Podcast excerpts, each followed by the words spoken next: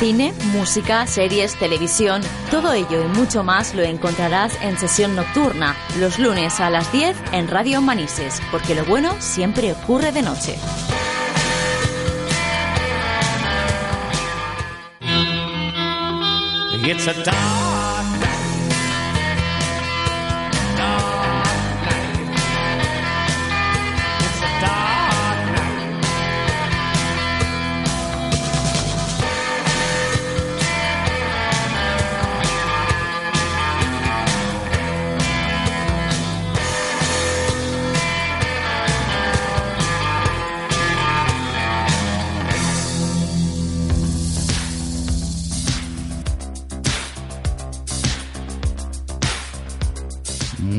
Noches, bienvenidos, soy Salva Valero y esta noche sesión nocturna es todo un espectáculo.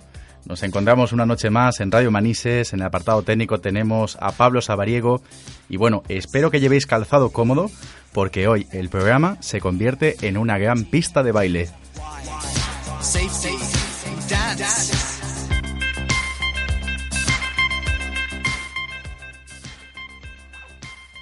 Esta noche rendimos homenaje a la música disco en el cine. Vamos a hacer todo un recorrido por las películas más moviditas y bailables. Y bueno, así que os invito a que os relajéis, os dejéis llevar, sintáis el ritmo y quién sabe, a lo mejor esta noche os hacemos bailar durante toda una hora.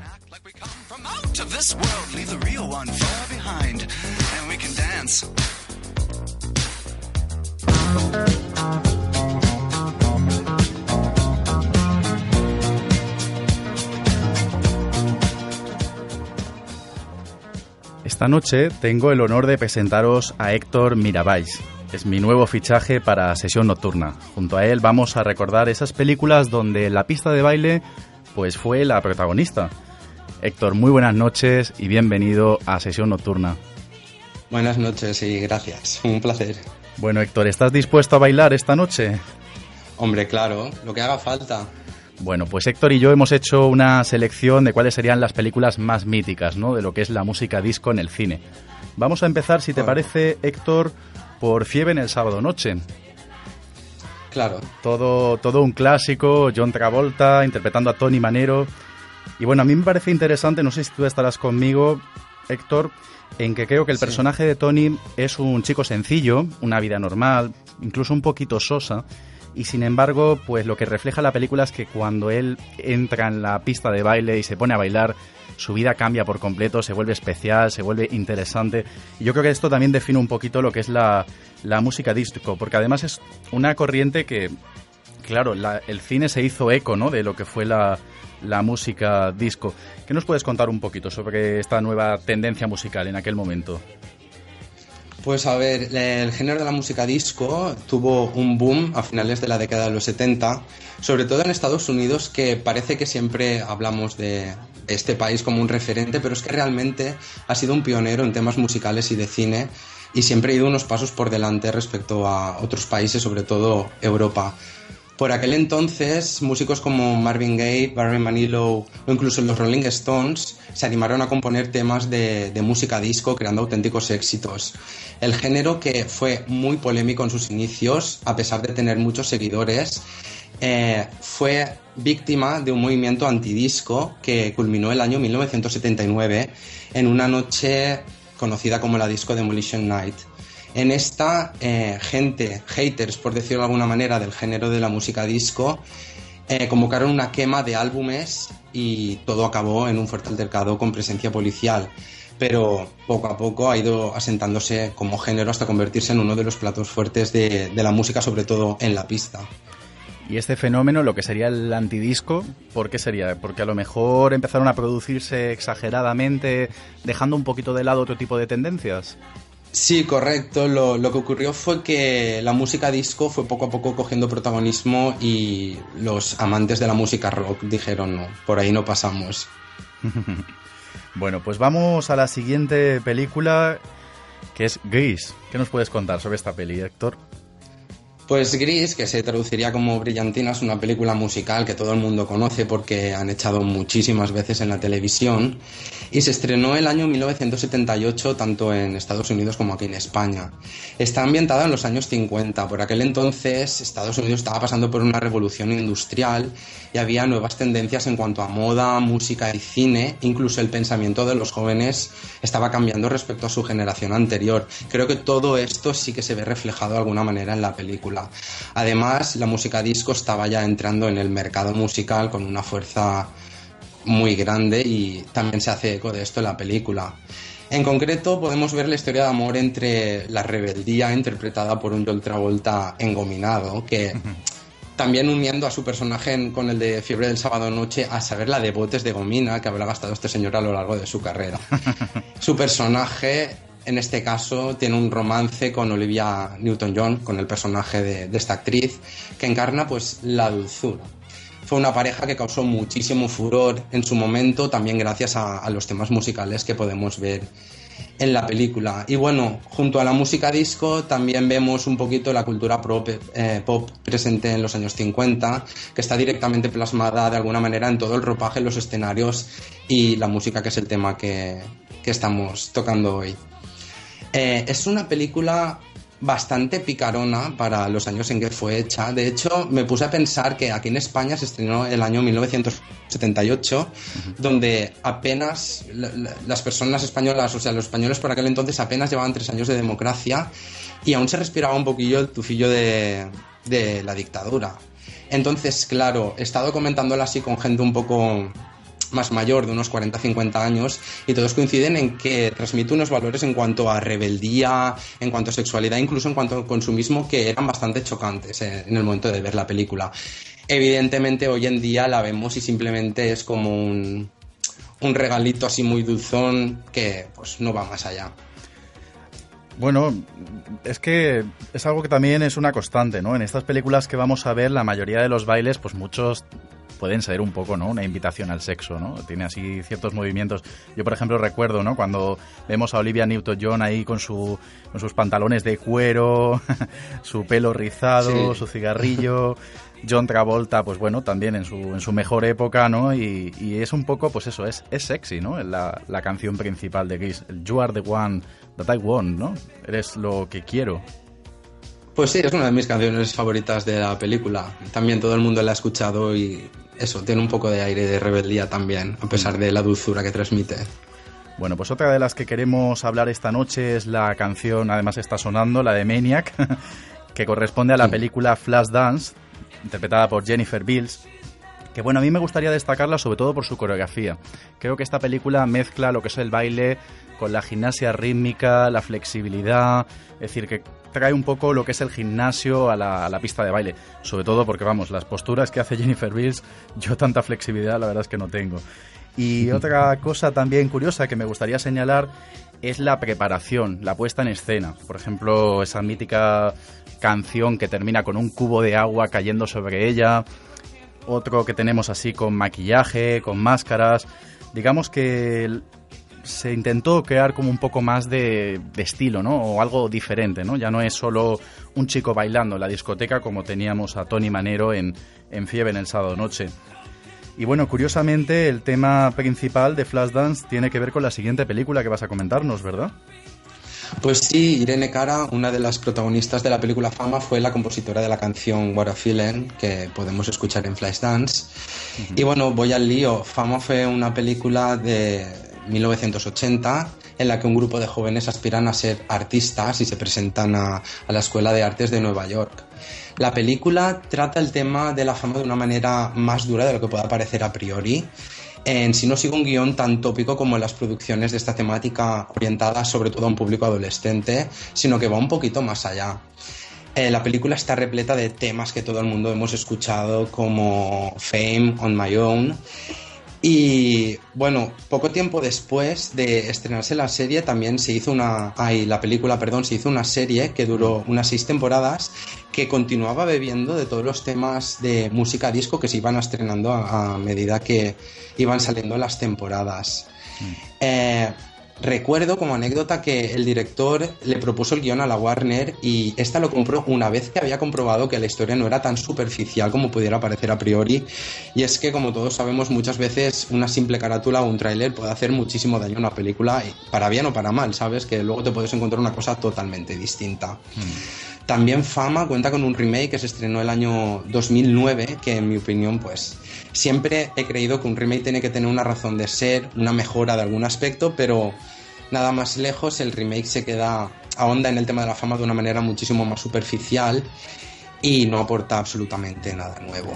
Yo particularmente, si me tengo que quedar con una canción, me quedo con la que le da título a la película, la canción de Fame, también interpretada por Irene Cara, la cual suena con esa mítica secuencia en la que todos los personajes salen a la calle y se ponen a, bailar esta canción. Además, qué, qué grande canción, ¿eh? lo que dice. Fama, quiero vivir para siempre, ¿no? Como de alguna manera lo que hacemos te puede llegar a hacer inmortal, de alguna manera, ¿no? Correcto. Es muy buena. Mm. Y en el caso de esta película, pues sí, yo lo mismo, remarcar el tema del esfuerzo. Mm, es un poco ver el otro lado de la fama, ¿no? La, cara, digamos, un poco más dura. Como decía la, profesora, que la fama solo se consigue con sudor. Es un poco un resumen de todo en esta vida. Exactamente.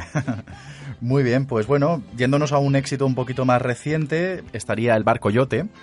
Que aquí, bueno, es una interesante mezcla porque junta lo que es el bar de copas, cervezas, cubatas, con, la música y los bailes, ¿no? Las, las Coyote, que además está basada en una historia real, un bar que de hecho aún existe, donde las chicas, las camareras, pues no solo sirven bebidas, sino que también pues se suben a la barra y se montan cada bailecito flipante, ¿no? Podemos recordar alguno, por ejemplo, incluso con fuego ahí encima, agua. Sí, son números muy, muy picantones en sí. Exactamente, y muy, muy sexuales también, ¿no? Como comentábamos. Aquí a lo mejor un poquito ya más acentuado, ¿verdad? Ya nos vamos un poco a la actualidad y vemos, pues, por ejemplo, cuando Piper Pirabu, la, protagonista, la actriz, pues canta One Day or Another de Blondie.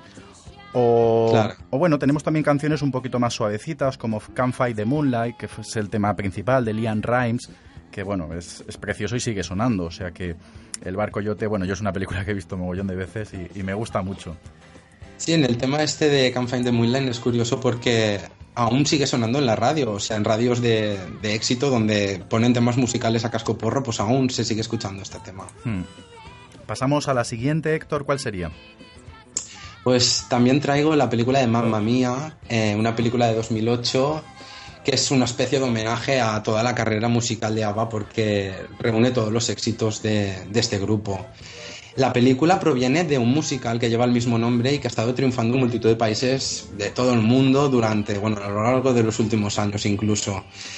Eh, como ya he dicho, recoge los, mejores éxitos de ABBA a través de una historia de romance de dos jóvenes que deciden celebrar su boda en el hotel de su madre, el cual, a pesar de estar en, en un estado cuestionable, eh, cuenta con unas maravillosas vistas. La película fue grabada en una isla griega y creo que uno de los puntos fuertes es la localización. O sea, la película respira naturaleza y respira unas vistas increíbles. Eh, entre los temas podemos encontrar algunos de música disco que van escuchándose a lo largo de toda la película. Aunque si me centro un poquito más en el aspecto de la película en sí, porque me gusta centrarme en ese aspecto, podría destacar el colorido. Los planos están impregnados de color que, transmite como una felicidad continua.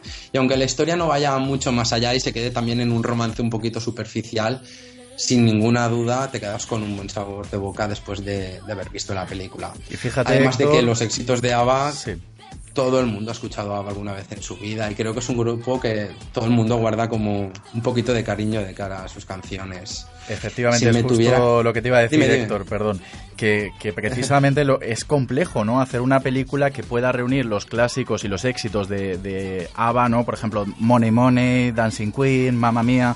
Claro, es como si yo te digo, mm, dime, yo te digo siete palabras y tú me creas una historia, ¿no? Es, es complicado, ¿no? Que no quede postizo, ¿no? Que se, se, se entre, digamos, bien en lo que es la peli, ¿verdad? Claro, sí, sería algo así, pero como la hay muchos temas de ABBA que, de ABBA que hablan un poco de, romance, entonces tampoco es tan complicado. Digamos que puedes narrar todo una relación entera con canciones de ABBA. Otra curiosidad que podemos comentar es que ABBA pues también era un atrevido, ¿no? Algunas canciones muy bailables, muy muy moviditas y sin embargo pues sorprende, ¿no? De un grupo sueco que siempre en ese tipo de países pues hacen otro tipo de música, ¿no? Que fue algo un poco de revolución, ¿no? En aquel momento. Pues sí, porque tenemos una concepción de la gente, sobre todo en el norte de Europa o de los países fríos en sí, que tenemos la concepción de que la gente también es fría cuando no tiene que ser así. O incluso utilizan la música como un poco como un estimulante. Hmm. Dos canciones muy disco de este grupo son Dancing Queen y la de Waterloo, que pues, son fantásticos temas.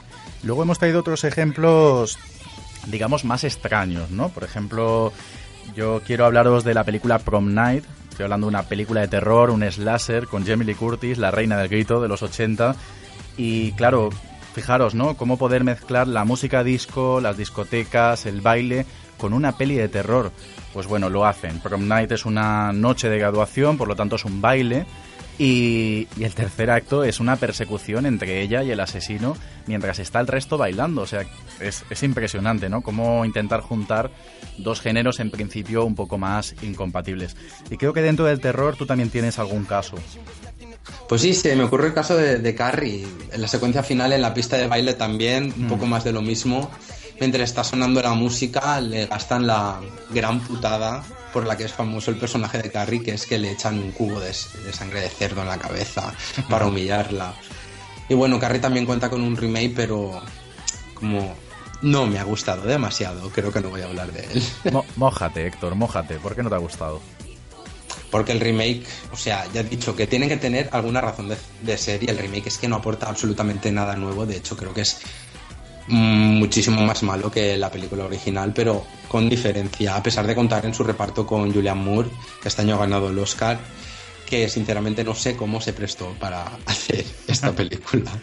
A mí es que el, remake, una de las cosas que me llama la atención es que Carrie pues es una loser, ¿no? Es una pardilla y creo que la actriz que interpretó a la original Carrie pues tiene cara así un poquito más de, de perdedora, ¿no? Mientras que esta chica, pues yo considero que es una chica guapa y bonita y entonces cuesta un poquito más pensar que, es marginada. Aunque a lo mejor me equivoco, yo creo que puede, no, tiene esto por qué ser, ¿no?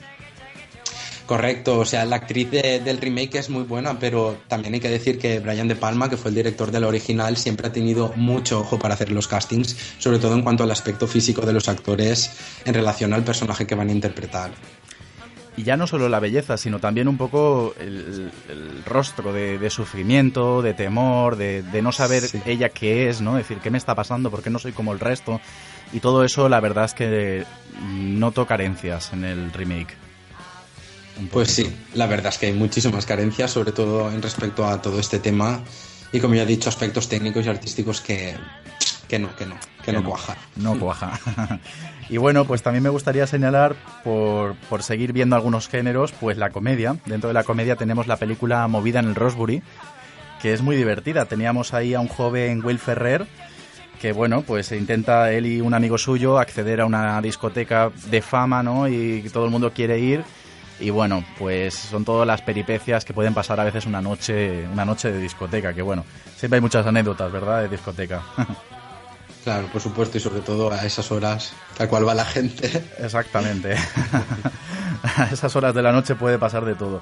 Bueno, Héctor, pues muchas gracias. Muy, muy contento ¿no? de tu aportación aquí a Sesión Nocturna y espero que, que volvamos a tenerte muy prontito. Por supuesto, ha sido un placer y la verdad es que esto es muy divertido. Me alegro mucho. Muy buenas noches. buenas noches. Hasta luego.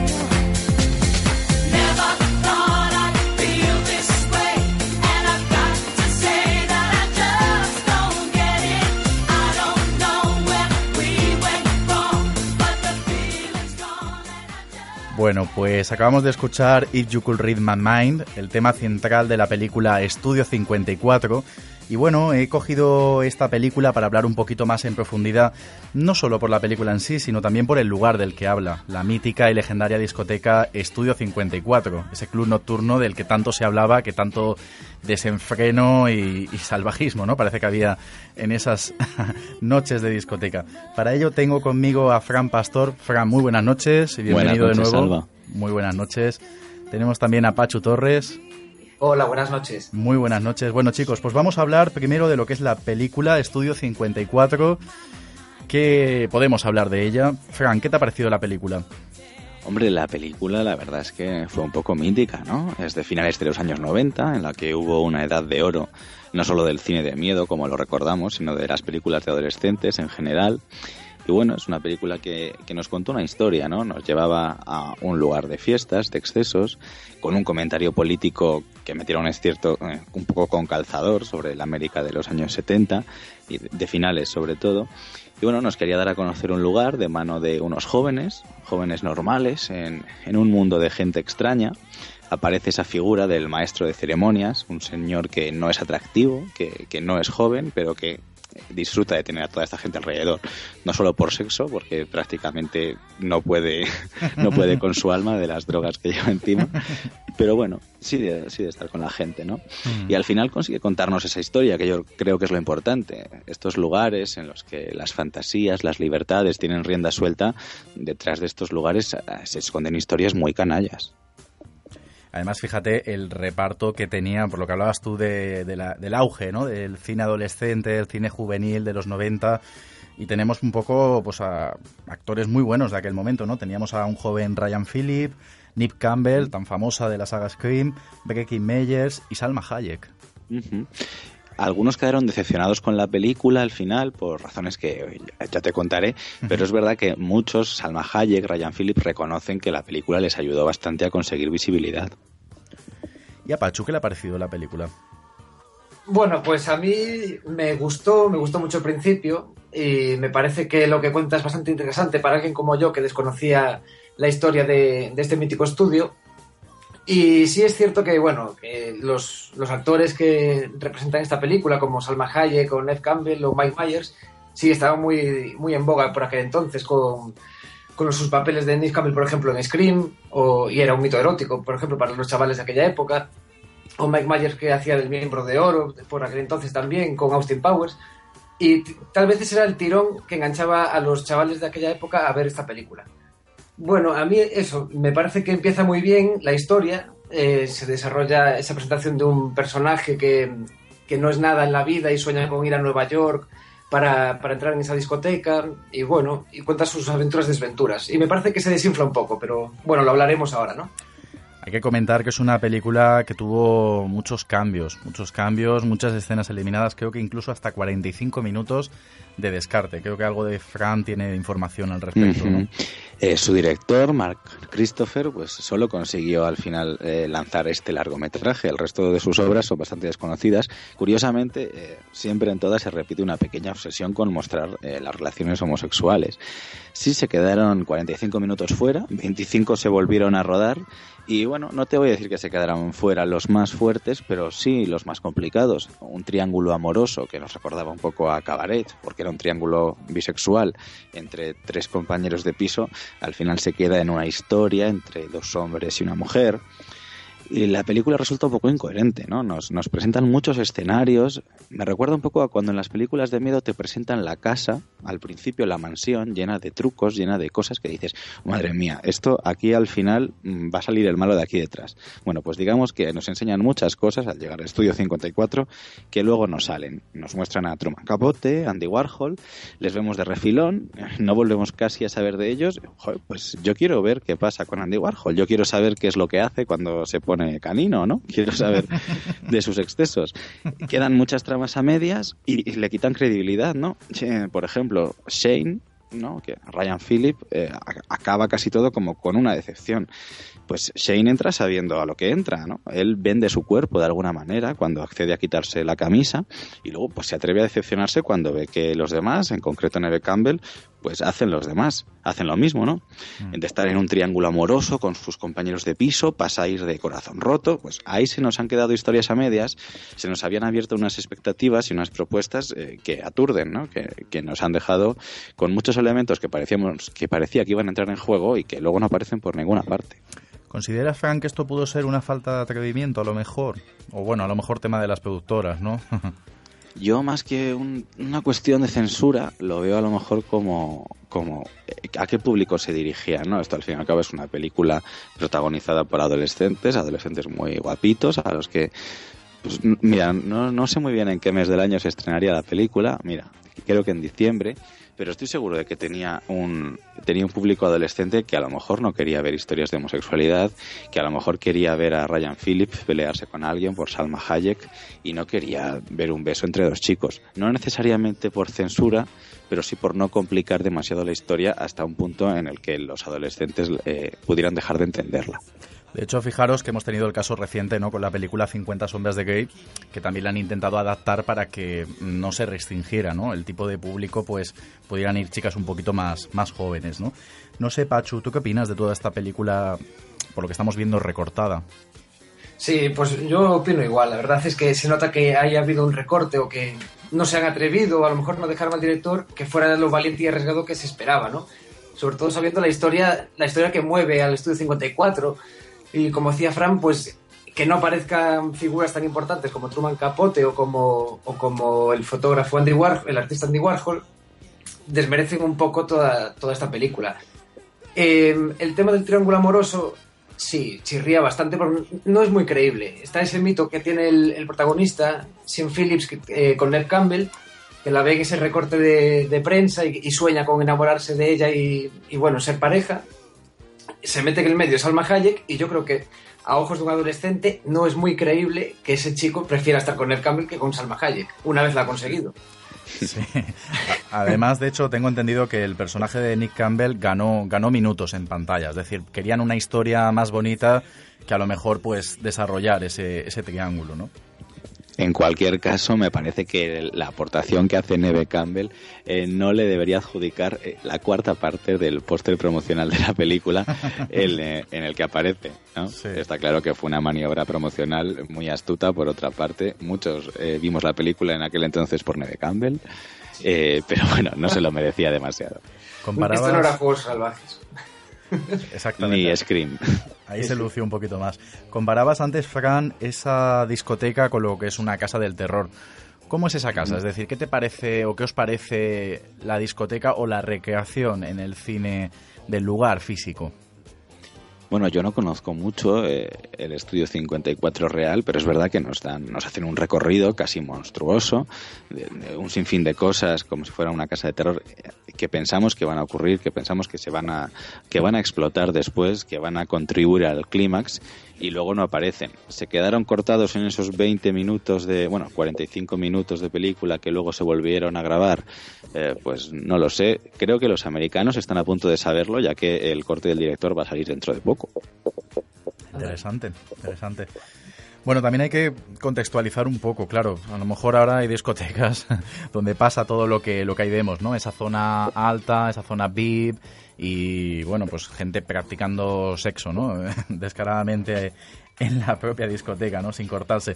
A lo mejor hoy en día, pues eso escandaliza menos, pero claro, en la época en la que estamos hablando, pues sí que fue algo rompedor, ¿no? Incluso para, para América, ¿no? Pues sí, mira, eh, resulta que este estudio 54 se inauguró el 26 de abril del 77. bueno, que antes había sido un teatro que se había inaugurado en el año 1927. Y, efectivamente, pues mira, eh, la, gracia que tuvo este Estudio 54 fue el conseguir aunar a todo el, mundo famoso de Nueva York y de Estados Unidos en el mismo sitio, donde también se movía gente, gente pobre o gente desconocida. la idea que tenía el, dueño, Steve Rubel, era eso, mezclar a gente que no tuviera nada que ver con, con el resto gente que destacara por algo. De hecho, él, como se ve en la película, es portero, bueno, o ayuda en, la entrada del, del, estudio 54 a elegir quién pasa y quién no pasa. Pachu, tú que te, has empapado un poquito de lo que es la historia real, me imagino que habías encontrado cosas mucho más escandalosas que lo que hemos visto ¿no? en la película. Sí, bueno, es que hay, hay episodios cabrosos que, que dan gusto, ¿eh? que son bonitos escuchar. Cuéntanoslo. por, ejemplo, por ejemplo, el que a mí más me marcó y el que más me gusta contar es que en una ocasión apareció una mujer desnuda, atada y colgada a una tubería en el sótano, y la habían dejado ya olvidada durante un día entero después de haber pasado una noche de, de farra con varios hombres. Madre mía. Lo que puede pasar hoy en día en la Posada de las Ánimas con los de Telecinco. ¿eh? Por eso digo que hoy en día no, no, sorprende ya tanto, pero vamos, en aquel momento, bueno, aún así a, mí me sorprende todo esto. Luego, por ejemplo, que habían contratado a una camarera que solo se dedicaba a, a servir rayas de cocaína a los clientes VIP, las dejaba perfectamente alineadas, 40 rayas en, en el mostrador del sótano, para que disfrutaran ahí todos los VIP que pasaban. Tú fíjate que tu profesión sea hacer las rayas perfectamente.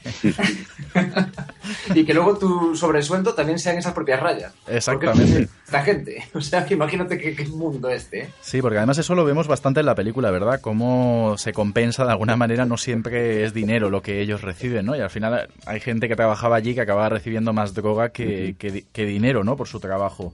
Sí, sí, y lo, que, lo, que, te hace preguntarte es cómo se fastidió todo en Estados Unidos para pasar del movimiento hippie y de este rollo disco a la nada más absoluta. se les acabó la fiesta, ¿no? Fran, ¿qué te parece a ti toda esta locura? Está claro, ¿no? Desde el principio de la película que ese sueño que tiene Steve, que es como un poco el monstruo de la película, ese sueño está truncado desde el principio. Él quería juntar a, él quería crear un lugar en el que no importara de dónde vinieras. Pero al final, eh, los chicos de Nueva Jersey, los jóvenes guapos que se quitan la camisa, son los que sirven a los ricos. O sea que eh, esto, esta locura, esta fantasía, no, no tiene lugar eh, en ningún momento. Me hace mucha gracia que el final eh, no llega porque el exceso crezca demasiado, porque se hayan vuelto todos demasiado locos o porque no puedan más. El final llega de la mano del fraude fiscal que seguramente ocurría en muchísimas más salas eh, de los Estados Unidos y que no tendría por qué ser característica del, del Estudio 54. Y es una trama, es verdad, que se nos mete pues muy poco, con, sin progresión apenas, sin montaña rusa, sin catarsis. Me hace mucha gracia hablábamos de la fiesta, ¿no? Que es una fiesta para esta gente. Al final, cuando deciden que esto ya no es una fiesta, la única diferencia con el principio de la película es que los personajes están vestidos. Y bueno, vemos que ese loco que maltrataba a sus empleados, que les insinuaba que, que podían tener sexo a cambio de un ascenso, está acabado, pero no está tan solo. Al final todos acuden a su llamada, es verdad que con trajes, con ropa puesta, en calidad de clientes y no de trabajadores, y es un final un poco, bueno, es verdad que es un final relativamente bonito. No sabemos si es que le perdonan por todo lo que les han hecho, o si es que al final este maestro, Steve, el dueño del 54, no se aprovechaba tanto de los jóvenes como se han aprovechado los jóvenes de él, que ya están con sus trajes, con sus vestidos bonitos. La que quería ser actriz conoció al productor, eh, Shane aparece completamente cambiado y Salma Hayek ha grabado un disco. Y bueno, este personaje de la mujer mayor que me decís, esa anciana que iba cada noche ahí a darlo todo en la pista de baile, me imagino que os chocaría, ¿no? Sí, a mí sí. No sé si sabrá Frank algo de la historia de ella, porque Hombre, por el tipo de personaje que es, eh, te diría que seguramente esté basado en alguien real. También me llamó la atención que su muerte se veía venir, pero me parece un poco gratuita, una manera como de decir, oye, mira, que se acerca al final, como si te tiraran de la oreja diciéndote, aquí va a pasar algo. Mm. Em, no hay ninguna progresión en esa muerte. Eh, el protagonista se decepciona mucho cuando ve cómo la gente trata una, una, muerte en la pista de baile, pero una vez más digo, pues, ¿y este chico qué derecho tiene a decepcionarse cuando parece que desde el principio sabía dónde entraba y desde el principio ha sido parte del juego? Claro, es que por eso no tiene mucha fuerza esa muerte, es una muerte más que puede ocurrir en una discoteca. Eh, la personaje, yo no sé con quién podría compararse. Yo he buscado en IMDB, se llama Disco Dotti, la chica, la señora, perdón. Y bueno, yo sinceramente me parece una trama totalmente superflua, la de esta mujer. Pero como tantas otras que, van destilándose por la película. ¿eh? Pacho, volviendo un poquito a lo que es la historia real, yo que soy muy morboso, cuéntame, cuéntame más cosas que pasaban allí.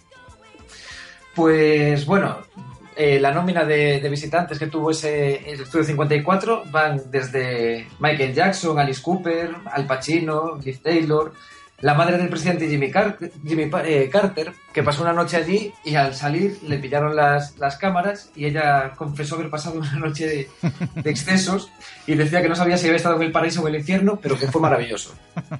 Así, así se las gastan. Y un dato curioso es que Madonna se dio a conocer en este escenario. De sus primeras actuaciones fueron en el, en el Estudio 54. Vamos, que en aquel momento todo quien quisiera ser alguien tenía que estar allí, ¿no? Al menos una noche. Sí, o sea que mira, Madonna podría ser la Salma Hayek, ¿no? De, esto. Sí, yo lo he pensado, desde luego. Imagínate, la hacen latina como para disimular un poco más, pero según lo que contabas, podría ser su historia. En cualquier caso, no nos deberíamos escandalizar tanto porque cuando Pachu ha contado lo de las bandejas con rayas de cocaína, eh, yo quiero recordar que en algún medio de comunicación leí que esto era habitual en la noche Marbellí, donde aunque la gente es mucho más casposa, también van de este rollo piramidal, de, bueno, pues tengo un chico guapo y musculado, un Abercrombie, sirviéndome cocaína en una bandeja. Al final es todo muy pasolín, es todo muy 120 jornadas de Sodoma, que tú, eh, los famosos o los ricos cogen a esta gente y se aprovechan de ellos y ellos son fieles esclavos que hacen todo lo que quiere el dueño. Ya se ha visto en varias películas así, ¿no?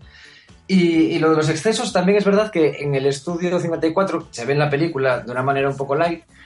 La segunda planta es un continuo devenir de orgías y de, y de encuentros sexuales de todo tipo. Que bueno, es un poco light, ¿eh? porque por lo que he estado leyendo en internet, aquello era una auténtica bacanal. De hecho, el, habían decidido poner un hule negro en el suelo para no tener que estar limpiando continuamente la moqueta. No sé. Además, me imagino estas cosas como con muchísimo orden, ¿no? Eh, tú puedes eh, hacer, tener sexo en, el estudio 54 delante de todo el mundo con ocho personas mientras eh, os drogáis como locos, siempre que lo hagas en la segunda planta y no lo hagas en la pista, donde estaría muy feo porque la gente a lo mejor pues está en plena coreografía y le rompes un poco el ensueño. si no es bonito que te salpique mientras estás dándolo todo en la pista de baile, es verdad. Y vosotros a modo personal, porque claro, estamos hablando esta noche de lo que es la, música disco en el cine, ¿no? Y, la mayoría de los ejemplos que hemos comentado con Héctor, pues bueno, dan una imagen, pues eso, de diversión, de evasión, de, darlo todo. Y aquí estamos viendo a lo mejor otro tipo de casos. ¿Vosotros consideráis que esto ocurre mucho en la noche? Fran, por ejemplo. Yo creo que seguramente habrá círculos eh, más estancos en los que estas fantasías, o, como las que aparecían en Ice White Shut, por ejemplo, seguramente ocurran. Que estén al alcance de todo el mundo o que sean tan habituales o, estén en un lugar eh, en el centro de la ciudad donde todo el mundo sabe que ocurre y con que seas un poco guapo y tengas un poco de suerte puedas entrar, lo veo más complicado. Sí te diré que, por ejemplo, aquí en Madrid hay una compañía de teatro clandestino llamado Orgíame, eh, todos intuimos que eh, es en este teatro, por cómo se venden, eh, estas cosas acaban muy revueltas y desde luego mm, nadie va a poner límites si aquello deviene en lo que deviene. Pero, bueno, sabemos que existe y de hecho una vez montaron uno en el piso de encima de mi casa. Les encontramos saliendo por la escalera con caras muy extrañas y dije, madre mía, va a ser que esto es verdad. Madre mía. ¿Y tú, Pacho, qué opinas de la noche, el desenfreno, la fiesta y las discotecas? Pues yo opino que todo me parece muy bien y muy bonito, sinceramente. Maravilloso, ¿no? maravilloso. Y, que opino que aquí, salvo la sala Bagdad, yo no sé otros sitios en los que puedas encontrarte este tipo de cosas, ¿no? A lo mejor eso, un after trasnochado a las 8 de la mañana y con tu percepción un poco alterada, pues algo se parece al estudio 54 y puedes hacer eso, pero la realidad seguramente sea otra. Bueno, sí que es curioso que, bueno, en, América ahora mismo Estudio 54 está en activo, es decir, se volvió a abrir la discoteca, obviamente ya no es como, como era entonces, e incluso aquí en España algunas discotecas se han abierto, ¿no? Bajo el nombre de Estudio 54. Me imagino que no pasará lo mismo, pero parece como que han intentado coger un poco, ¿no? Lo que es el espíritu de, esta discoteca. Aquí en el Chueca madrileño hubo durante un tiempo un 54 eh, con la misma tipografía que el de la película, pero bueno, era un, bar de copas completamente normal. Eh, según hablaba Pachu, sí que pensaba que puede haber una frontera no tanto en las cuestiones de clase, sino, por ejemplo, en la idea original de la película, ¿no? que era como una especie de bisexualidad eterna en la que estaba todo el mundo. Eh, yo no creo que eso se, estemos preparados todavía para eso. Sí que me imagino a lo mejor encuentros así em, dirigidos a homosexuales o incluso a heterosexuales, pero esto del todo vale repentino mm, quizás sea un poco pronto o ni siquiera estemos caminando en esa dirección. Sí, de hecho es que se ha agregado todo mucho, ¿no? Ahora hay salas de encuentros o locales de intercambio, hay discotecas, pero todo junto en uno como había aquí, ya no, eso ya no existe. Y es una pena, ¿no? sí, desde luego. Hombre, yo sueño con ella, la Slava de Madrid, que me dé la entrada el, hijo de... ¿Quién era? El hijo de una de las infantas. Y me diga, sí, vente, que hay una segunda planta que te va a encantar, que tiene todo lo que tú quieres. Pues ojalá. Pero creo que es una utopía, ¿no? No, hombre, puesto a soñar que ocurra todo en todas las plantas. A mí esto del orden, del caos ordenado, no, no, no, para nada. Exactamente, ¿no? Un poquito de desenfreno, ¿no? Necesitamos. Bueno, pues chicos, Fran, Pachu, muchas gracias. Yo creo que lo hemos pasado muy bien, hemos tenido aquí unas buenas risas. Y como siempre, pues muchas gracias y muy buenas noches a los dos. Buenas noches. Buenas noches.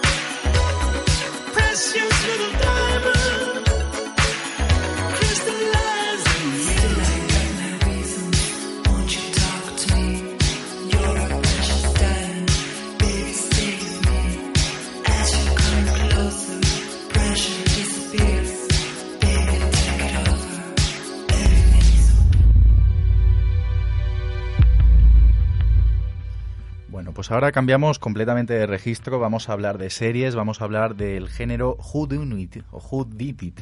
Ahora me comentará Edurne, que es quien está esta noche aquí para hablar de ello. ¿Cómo se pronuncia? Que yo sabes que el inglés, Edurne. Muy buenas noches.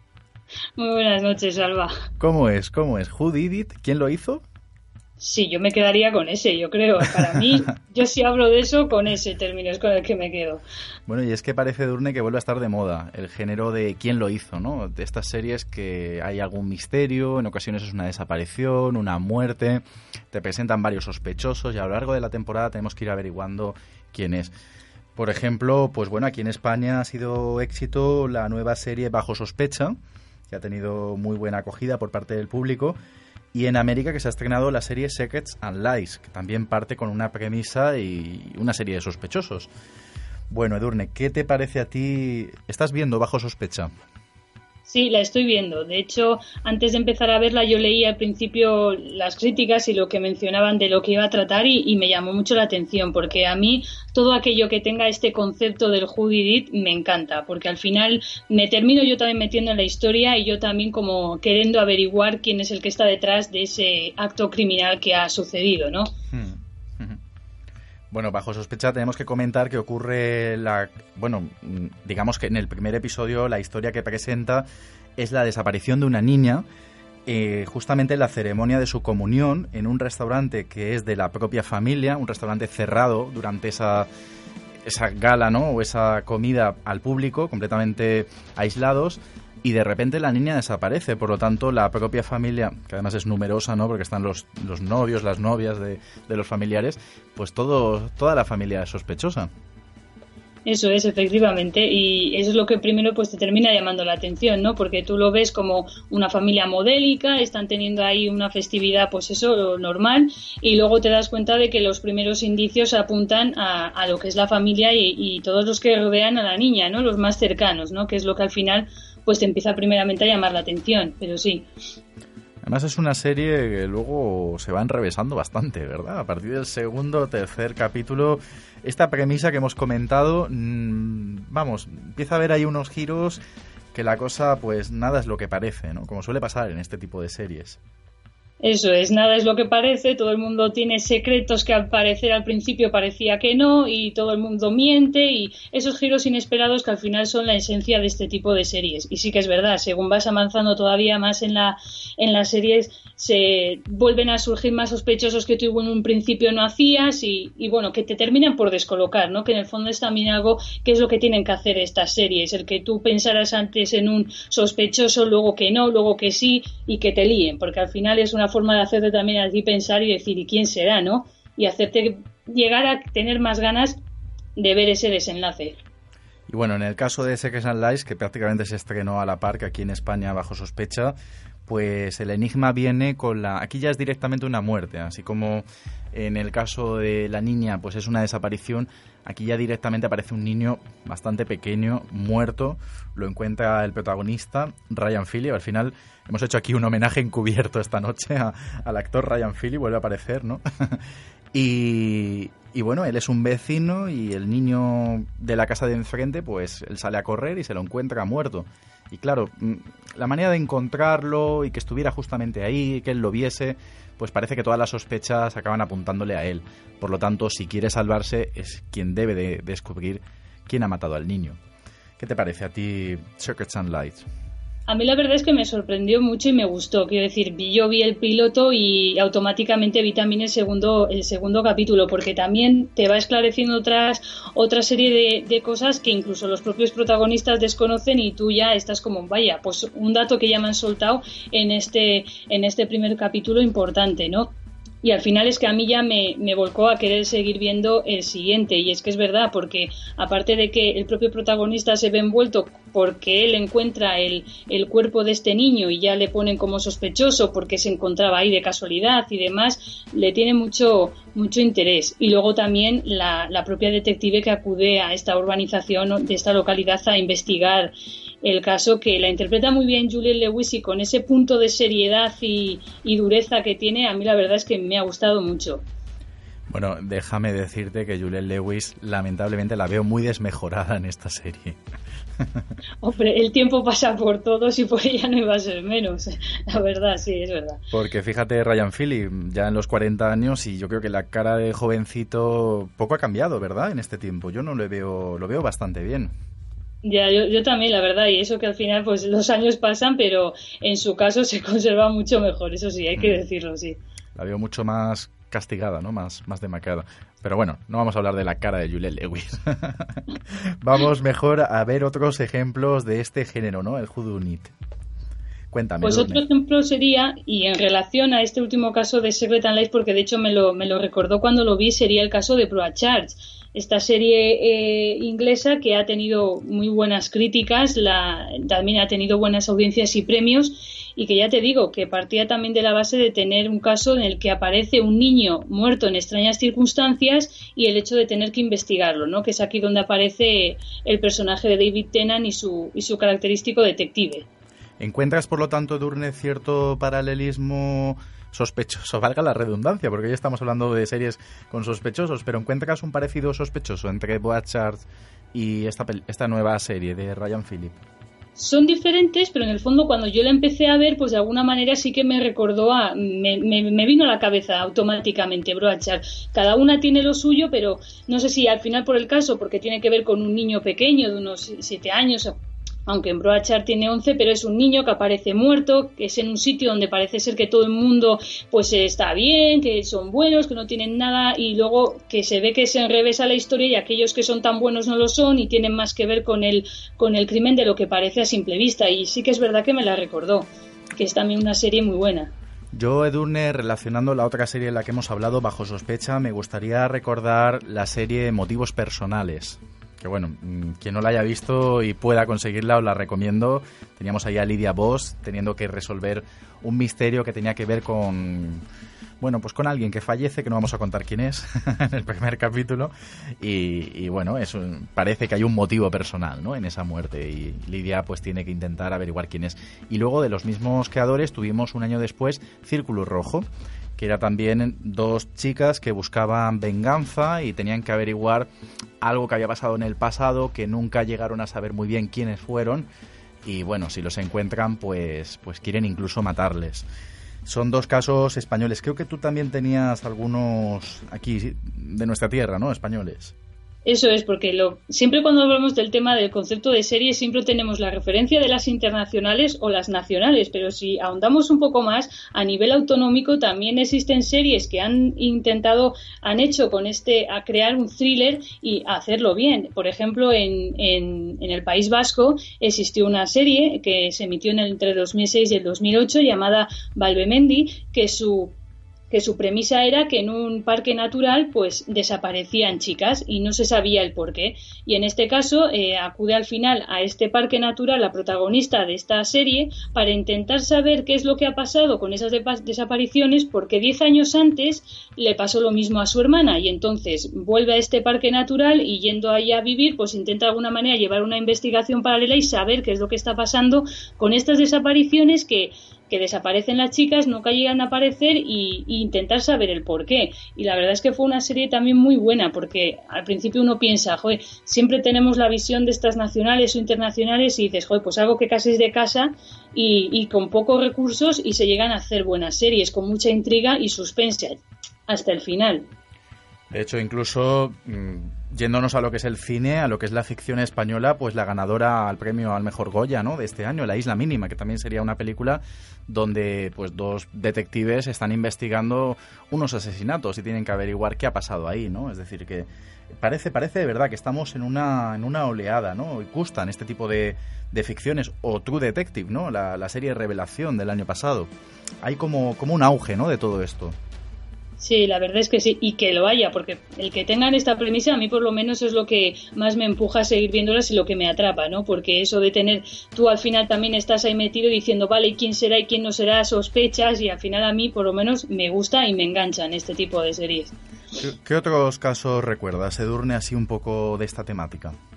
Pues en la línea del, último caso que he comentado, en Galicia, el año pasado sí que se, se, hizo una serie que era Serra Moura, que en este caso también contaba pues que en una localidad de, este, de Galicia pues eh, había un pequeño pueblecillo donde eh, vivían de la explotación de los recursos madereros y ahí pues tenías una enfrentación entre dos familias, los Soutelo y los Fiucha, que intentaban de alguna manera cuál de las dos se quedaba con el control de ese sector, hasta que de repente aparece una de las veces de esa localidad brutalmente asesinada y ya como descoloca a lo que es la localidad porque como siempre pasa pues es un acto que nunca ha pasado que en ese sitio donde se vive tan tranquilamente no pasa nada y esto de repente dices ¿y por qué? Y es entonces cuando la, pues la sargento de, de, esta localidad se tiene que aunar con, con, un guardia civil que desplazan hasta Serra Moura para intentar localizar quién ha sido el que está detrás de este crimen que ha descolocado a, a, esta localidad donde aparentemente no pasa nada, pero que luego también, como pasa siempre, pues se terminan saliendo a la luz los trapos sucios, secretos y todas las miserias que al final pues todos escondemos, ¿no? Por muy buenos que aparentemos ser. Lo que pasa es que para las propias series se les crea una gran responsabilidad, porque como luego el desenlace, la identidad del asesino, pues no guste o no convenzca, pues ahí tenemos un problema. Por ejemplo, es noticia, la semana pasada se, se, emitió el último capítulo de la quinta temporada de Pretty Little Liars, Pequeñas Mentirosas, donde se anunció que por fin se iba a revelar la identidad de A quién es la persona que ha estado mandando mensajes, ha estado matando a gente y, que todo comenzó con, la muerte de Allison, ¿no? Una amiga de, este grupo de amigas, ¿no? Y bueno, parece que el público está un poco dividido. No a todo el mundo le ha, le ha gustado la revelación, ¿no? Es, que esto también es un, es un problema. Sí, pero es un problema que al final es que es que somos tantos los que lo vemos que al final es imposible tener que tener que contentar a todos, pero yo creo que al final con este tipo de series yo creo que en un tanto por ciento sí que consigues que el espectador se quede conforme con quién es al final es el asesino. Yo creo que al final también si es el último que te esperas, pues casi mejor, porque cuando uno ya ve este tipo de series es como que ya está entrenado y ya dice, Buh, este será el malo porque esto, por esto y lo otro. Pero cuando al final es algo que a ti te termina por descolocar, yo creo que al final es lo mejor, porque dices, anda, el último que me esperaba y resulta que es este, y al mm. final es mejor. Aunque bueno. Coincido, coincido contigo, Durne.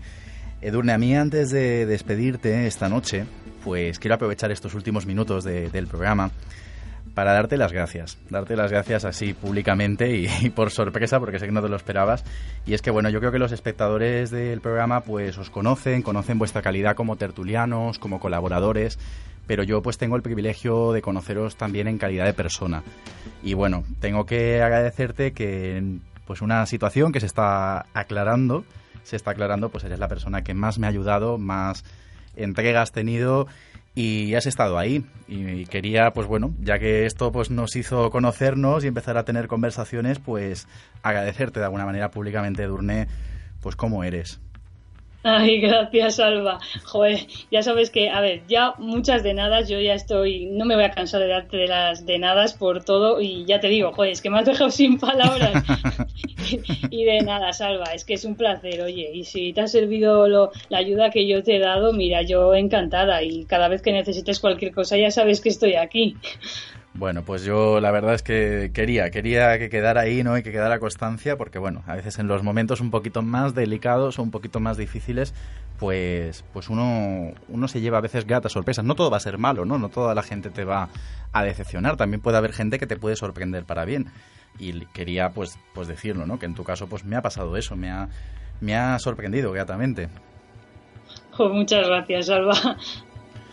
Y bueno, pues tengo ya que despedir el programa y comentar que, que nos vamos, nos vamos de vacaciones, nos vamos de vacaciones de Pascua, vamos a hacer un spring break, ¿no? Como se suele decir. Así que sesión nocturna no regresa hasta el próximo lunes 20 de abril. Solo deciros que espero que nos echéis mucho de menos, comentaros que es una buena oportunidad para repasar todos los programas ya emitidos. Sabéis que en Evox ponéis sesión nocturna y os aparecen ya todos los programas que semana a semana pues hemos ido aquí grabando en Radio Manises y emitiéndose en la 105.7 FM en directo todos los lunes de 10 a 11. Así que bueno, yo me voy un poquito con penita porque siempre os echo mucho de menos y echo de menos esta hora a la semana que tanta locura y tanta diversión me aporta a mí y espero que algo traspase las ondas y os llegue también a vosotros. Así que bueno, nos volvemos a escuchar muy pronto. Muy buenas noches a todos.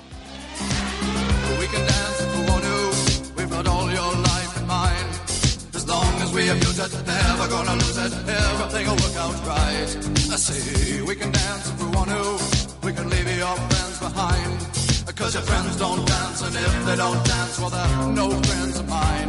I say, we can dance, we can dance, everything's out of control. We can dance, we can dance, doing it from pole to pole. We can dance, we can dance, everybody look at your hands. We can dance, we can dance, everybody's taking a chance. Well, it's safe to dance, yes, it's safe to dance.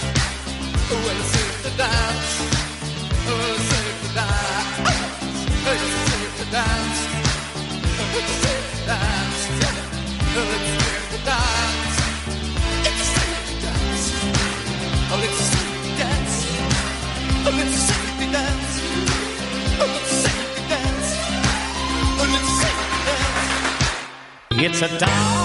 Cine, música, series, televisión, todo ello y mucho más lo encontrarás en sesión nocturna, los lunes a las 10 en Radio Manises, porque lo bueno siempre ocurre de noche.